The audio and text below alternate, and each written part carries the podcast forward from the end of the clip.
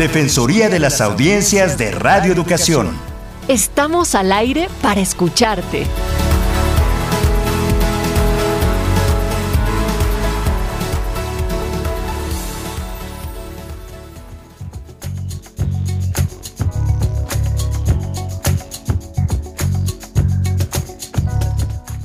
Tal? ¿Cómo están? Muy buenas tardes. Mi nombre es José Ángel Domínguez y me da muchísimo gusto darles la más cordial bienvenida a una emisión más de la Defensoría de las Audiencias de Radio Educación. Esta es una emisión previamente grabada que se transmite el 13 de julio del 2022 y me da muchísimo gusto saludar a la maestra Ana Cecilia Terrazas. Ella es la defensora de las audiencias de Radio Educación. Como siempre, y ahora todavía, mi querida Ana C, te abrazo a la distancia.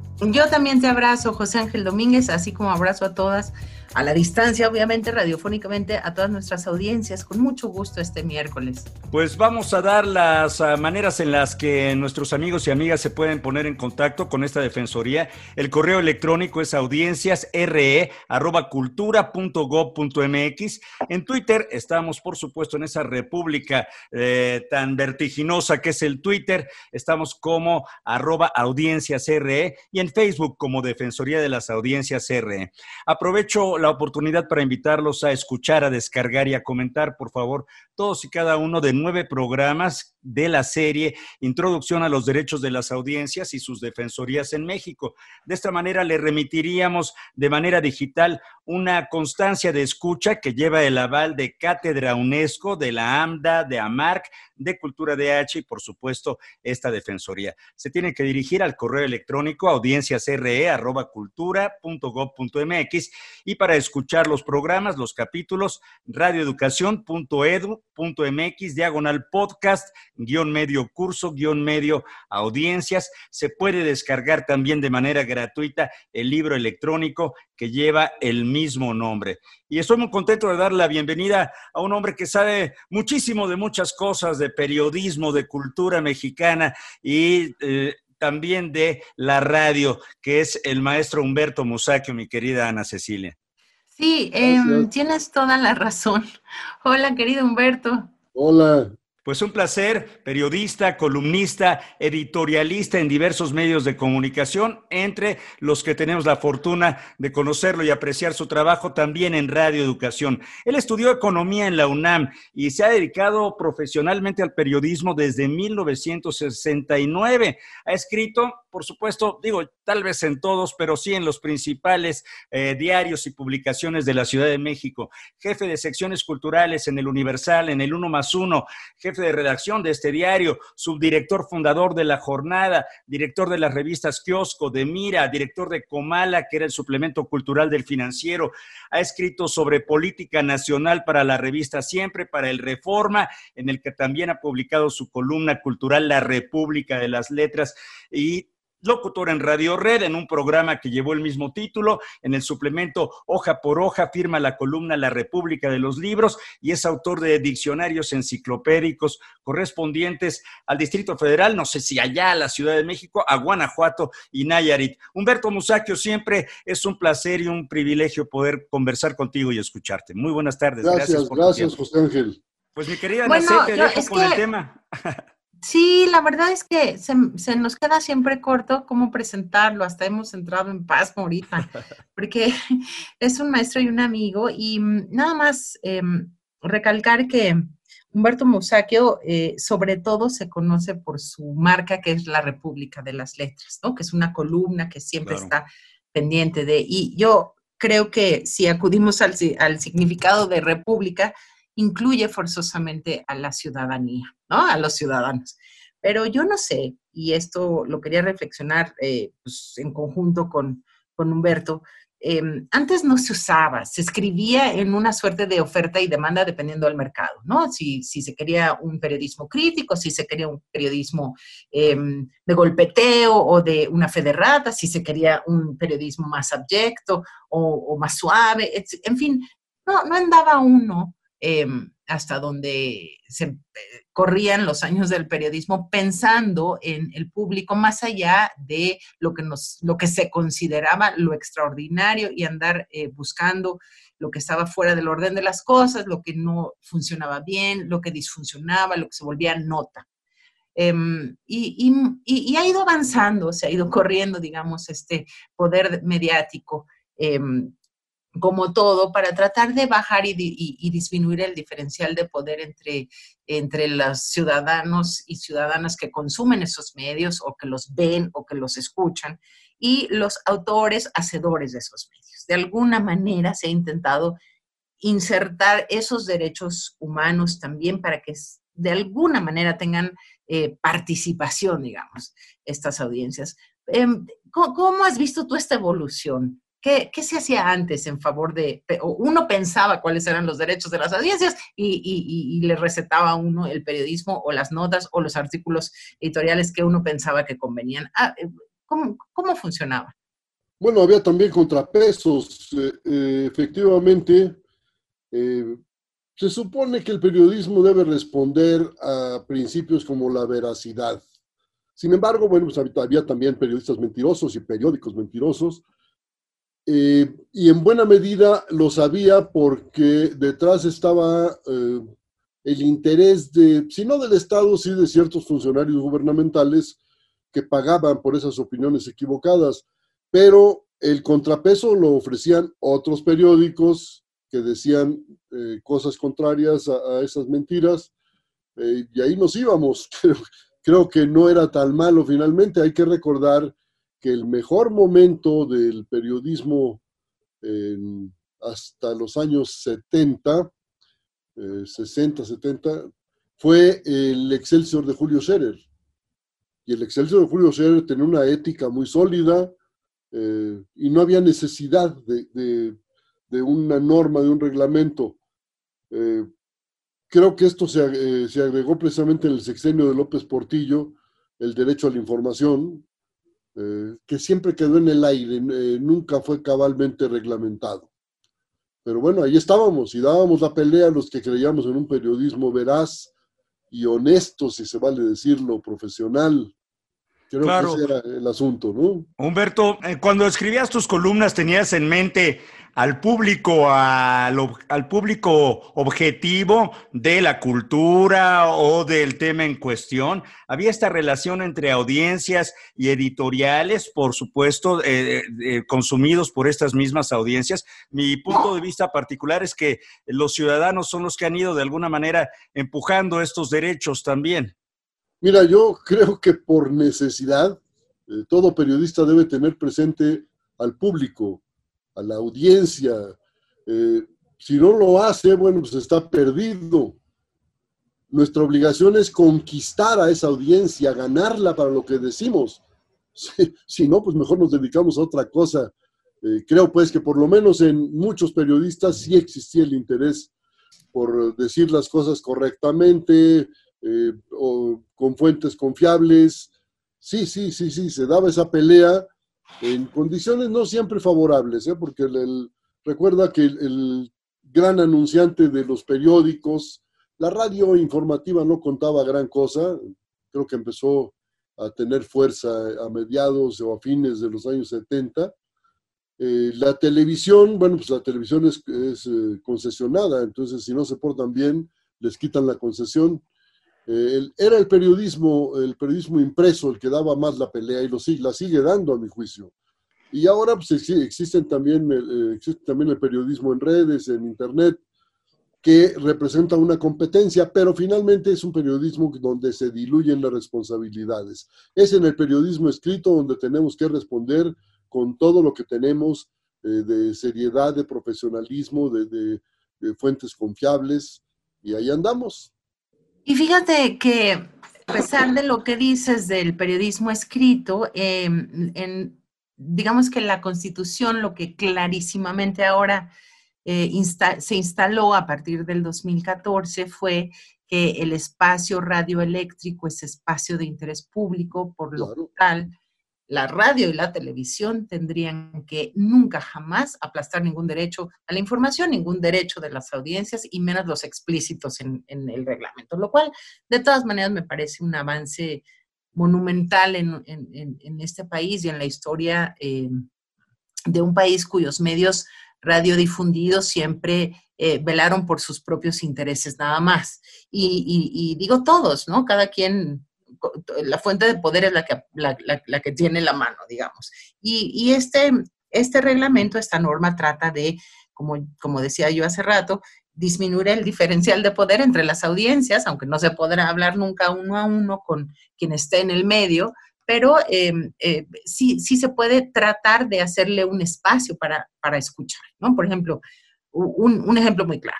Hoy me escribe, o nos escribe esta semana un señor Elías Razo y con toda razón le extraña, quiere, em, tiene una nostalgia y necesita, eh, por ejemplo, que se diga qué se está escuchando. Eso es típico en la radio. Los radioescuchas siempre quieren saber qué están escuchando. Si la pieza es, eh, dice él que no se puede distinguir si es venezolana, si es paraguaya, si es veracruzana. Hay ciertas piezas que uno quiere. No siempre puede la emisora estar em, subtitulando o, con locutores o conductores, y menos en tiempos de pandemia, y menos en tiempos de alguna necesidad de automatizar em, lo que se está escuchando estar diciendo que se escucha y menos retranscribir, etcétera, pero es algo que quieren las, las audiencias y es algo que se trata siempre de resolver de una u otra manera.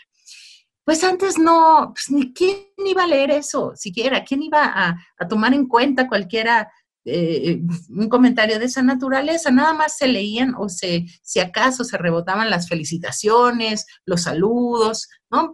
alguna crítica se, se dejaba pasar o se rebotaba en la red, digamos, pero ahora los derechos de las audiencias implican que tengas que escuchar, que tengas que procesarte, que tengas que registrar y que tengas que darle un seguimiento a los comentarios, ¿no?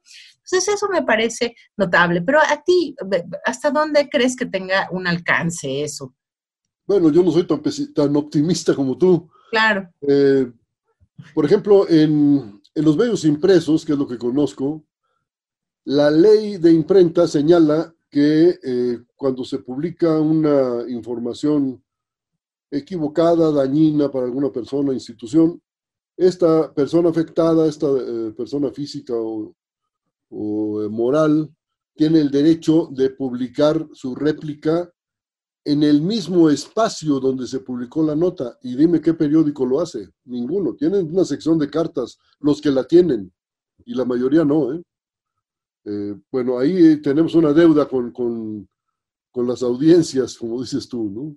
nuestro público, nuestros lectores.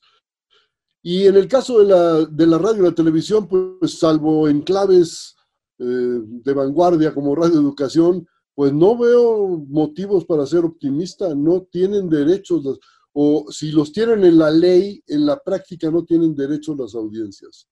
Yo quiero ver en qué espacio de, la televisión mercantil eh, se da lugar al, al, reclamo del público, en qué espacios de la radio. Todavía en la radio algunos noticieros, por ejemplo, reciben llamadas del público y las, las, eh, las transmiten, pero en muchos no, ¿eh?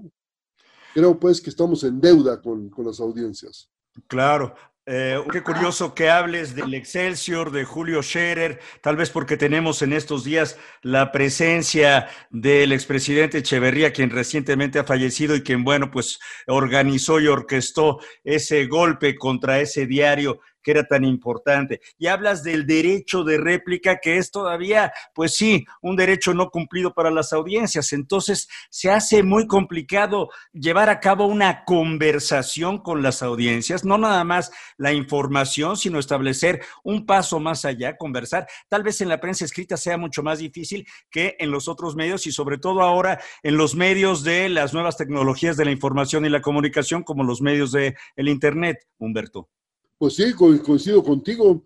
Creo que tendrá que pensarse mucho, y me parece que los comunicadores tendríamos que aportar algo, tiene que pensarse mucho cómo vamos a garantizar eh, que esos derechos que están en el papel, en la ley, eh, se, se, apliquen, se cumplan, eh, que haya la manera de cumplirlos, porque también no la hay. Ese es el otro problema. No hay canales para que esos derechos cobren fuerza, cobren vida en la práctica. Esa es mi gran preocupación. En los medios impresos, te digo, por lo menos existen las secciones de cartas del público, de los lectores. Pero en radio y televisión es otro cantar y yo soy, no soy muy optimista en eso creo que tenemos, los periodistas, tenemos que buscar la manera de darle su lugar al público, o no sé cómo la ven ustedes. Sí, esto que dices es, es un tema eh, recurrente de discusión, por ejemplo, en la Asociación Mexicana de Defensorías de las Audiencias. Estamos entre, eh, entre la... Es que han pasado relativamente pocos años, mi querido Humberto, porque parece es Algo nuevo, sí, sí, Es algo relativamente nuevo. Es algo que no le interesa, no creas que le interesa mucho a nosotros, a nuestro gremio, que no está metido en la defensoría de las audiencias, pero no por mala onda, sino simplemente porque pues, se hace lo que se sigue haciendo desde siempre con una suerte de inercia. Y bueno, pues si hay derechos, sí que bien, hombre, como tú mismo decías, uno trata de hacer eh, contenidos veraces, honestos, sin conflicto de interés, ¿no? Ya lo de los derechos es como otra cosa. Entonces, el gran problema de los derechos de las audiencias, por eso nosotros aquí instalamos una suerte de introducción y curso, es que no se conocen no se conocen y no se sabe cómo se pueden ejercer, porque eh, siempre se, dice el derecho que no se conoce, pues no se ejerce. Y además porque se va configurando cada acto, los, actos jurídicos pues se configuran en cada, en cada problema, en cada acto jurídico, ¿no? En cada situación. Este, no te pueden discriminar, no te pueden maltratar, no te pueden cambiar el programa sin avisarte, no te pueden subir el volumen, no te pueden agredir. No, deben, no deben, pero sí pueden, ¿eh? Bueno, pero, pero no deben, y además la manera en la que se puede uno defender, digamos, de eso una vez que se conoce, no te pueden dar un programa eh, eh, que no es para niños en un horario para niños, eh, en fin, una serie de cosas. No te pueden dar gato por liebre, imagínate esto si se, se ejerciera, es muy interesante. Es decir, no te puedo decir que esto es una información cuando es una gacetilla, televisión y radio. No te puedo, y esa ha sido, ahora resulta que es una, ¿no? Que los privados dicen que es una ley mordaza. No, no, no, es lo elemental no me des este, el anuncio del chilaquí, ¿no? Este, separa información de opinión. No, nadie está diciendo que no digas tu opinión, solamente que separes eh, eh, el comentario editorial y lo, sobre todo el comentario pagado también. Entonces, bueno, se ha perdido en estas minucias y ni siquiera se conocen. Los grandes, eh, la gran mayoría, mi, mi, teoría es que la gran mayoría de los hacedores de medios, es decir, los que hacemos medios eh, quizá no, no esta defensora ni esta defensoría, obviamente, pero los que hacemos medios no, no conocemos los derechos. A partir de que no conocemos los derechos de las audiencias, ¿cómo rayos los vamos siquiera a enunciar, respetar, hacer valer, fortalecer, decirle al IFT que regrese, ¿no? Que, tenga más, más fuerza.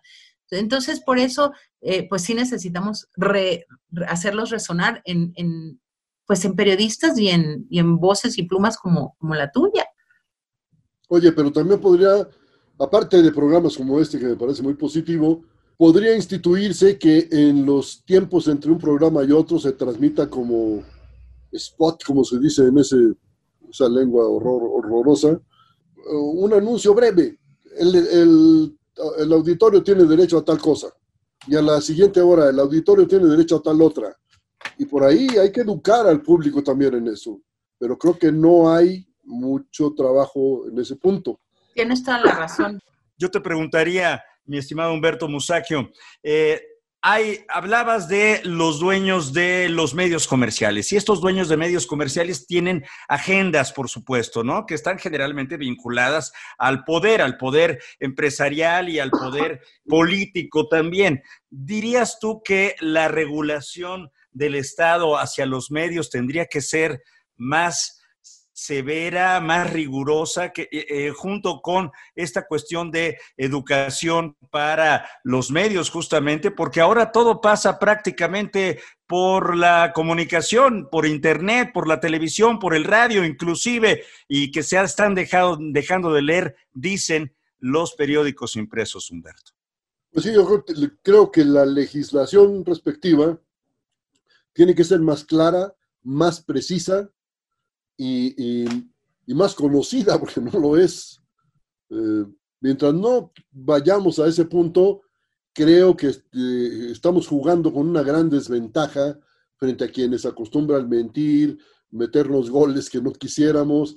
Eh, acaba, por ejemplo, de, ser eh, conocido en México que una senadora del Partido Verde está demandada en, en República Dominicana por una campaña sucia, de, una campaña política sucia, eh, con bots y otros elementos que no son precisamente recomendables.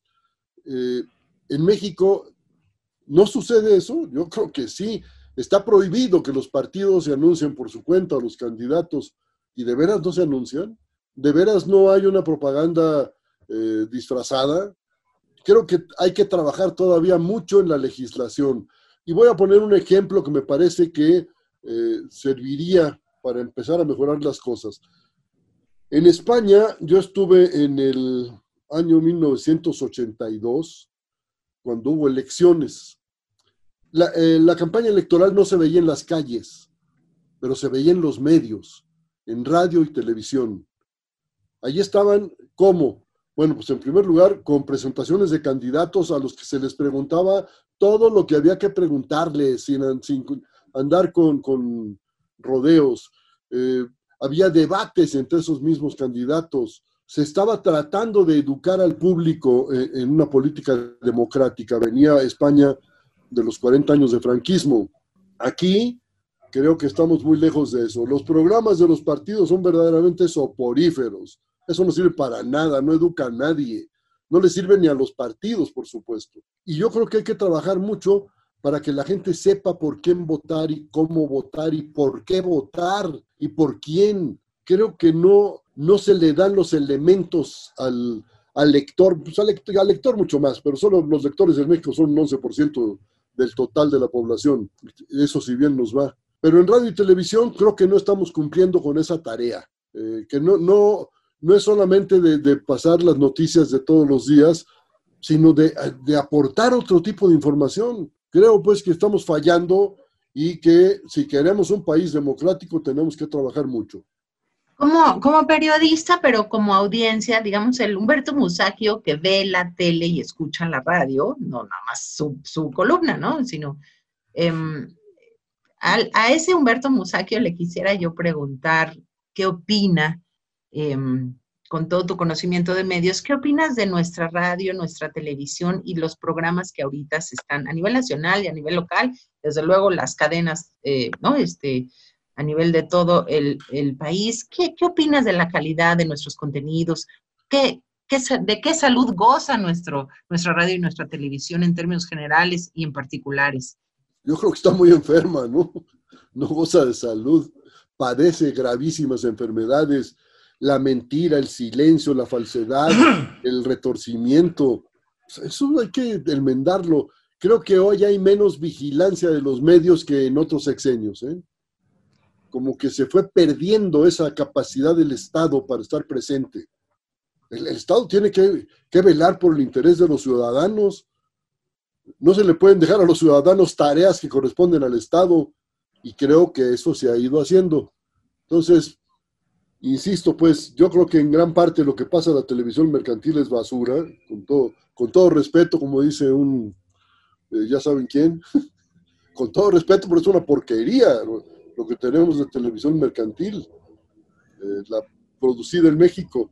En la radio también hay muchas cosas que si se suprimen nadie va a sufrir. Eh, hay que exaltar, hay que premiar lo bueno de la radio y la televisión, pero creo que no estamos en esa tesitura. Humberto Musacchio, dirías en tres minutos que tenemos eh, y siendo tan importantes los medios que el presidente de la República diario dedica muy buena parte de su tiempo a eh, compartir con la gente su punto de vista y demás, eh, dirías que este, esta polarización que existe se podría resolver? Yo lo que creo es que hace muy bien el presidente en informar lo que no me parece, lo digo claramente, lo digo en los medios en los que colaboro, es que el presidente descalifique las opiniones que son diversas o adversas a lo que él dice. ¿Por qué? Porque lo que nos enriquece es la diversidad de opiniones. Si hay mentiras, hay que irnos sobre los mentirosos, pero los enfoques pueden ser múltiples. No hay que condenarlos por eso.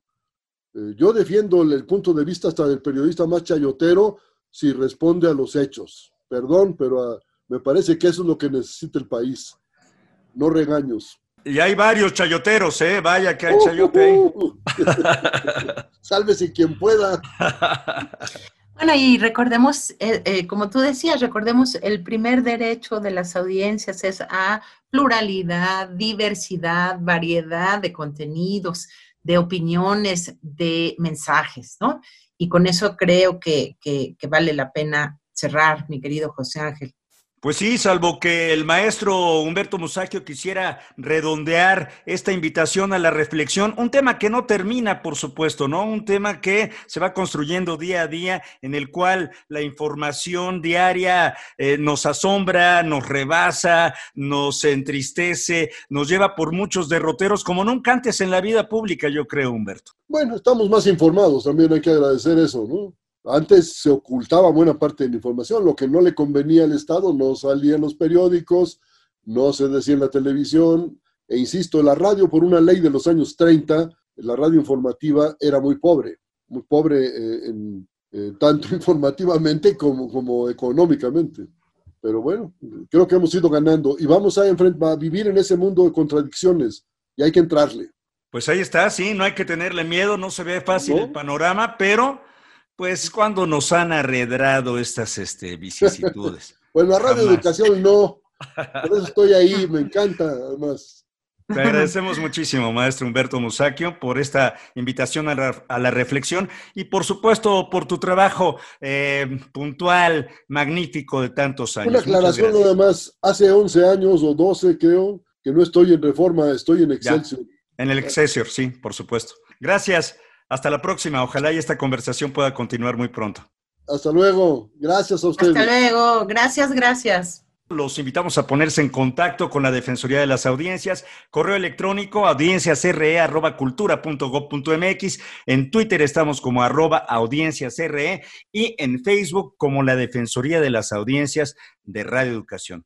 No se pierde el próximo programa. En México los derechos de las audiencias que son los derechos humanos de radioescuchas y televidentes, están legislados. Toda persona puede exigir sus derechos como audiencia mediante las defensorías de las audiencias de cada medio. ¿Se han vulnerado tus derechos? Contacta a la Defensoría de las Audiencias correspondiente. Conoce tus derechos como audiencia y hazlos valer.